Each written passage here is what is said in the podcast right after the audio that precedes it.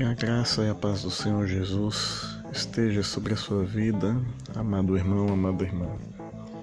Hoje, terça-feira, 12 de janeiro de 2021, deixaremos para sua reflexão um texto no Evangelho de Marcos, capítulo 1, os versículos 14 e 15, que nos diz assim: Depois de João ter sido preso, foi Jesus para Galiléia pregando o Evangelho de Deus, dizendo: O tempo está cumprido e o reino de Deus está próximo.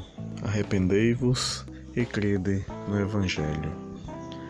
Irmãos e irmãs, devemos sempre dar graças a Deus pela oportunidade de termos recebido o Evangelho do Senhor e Salvador Jesus.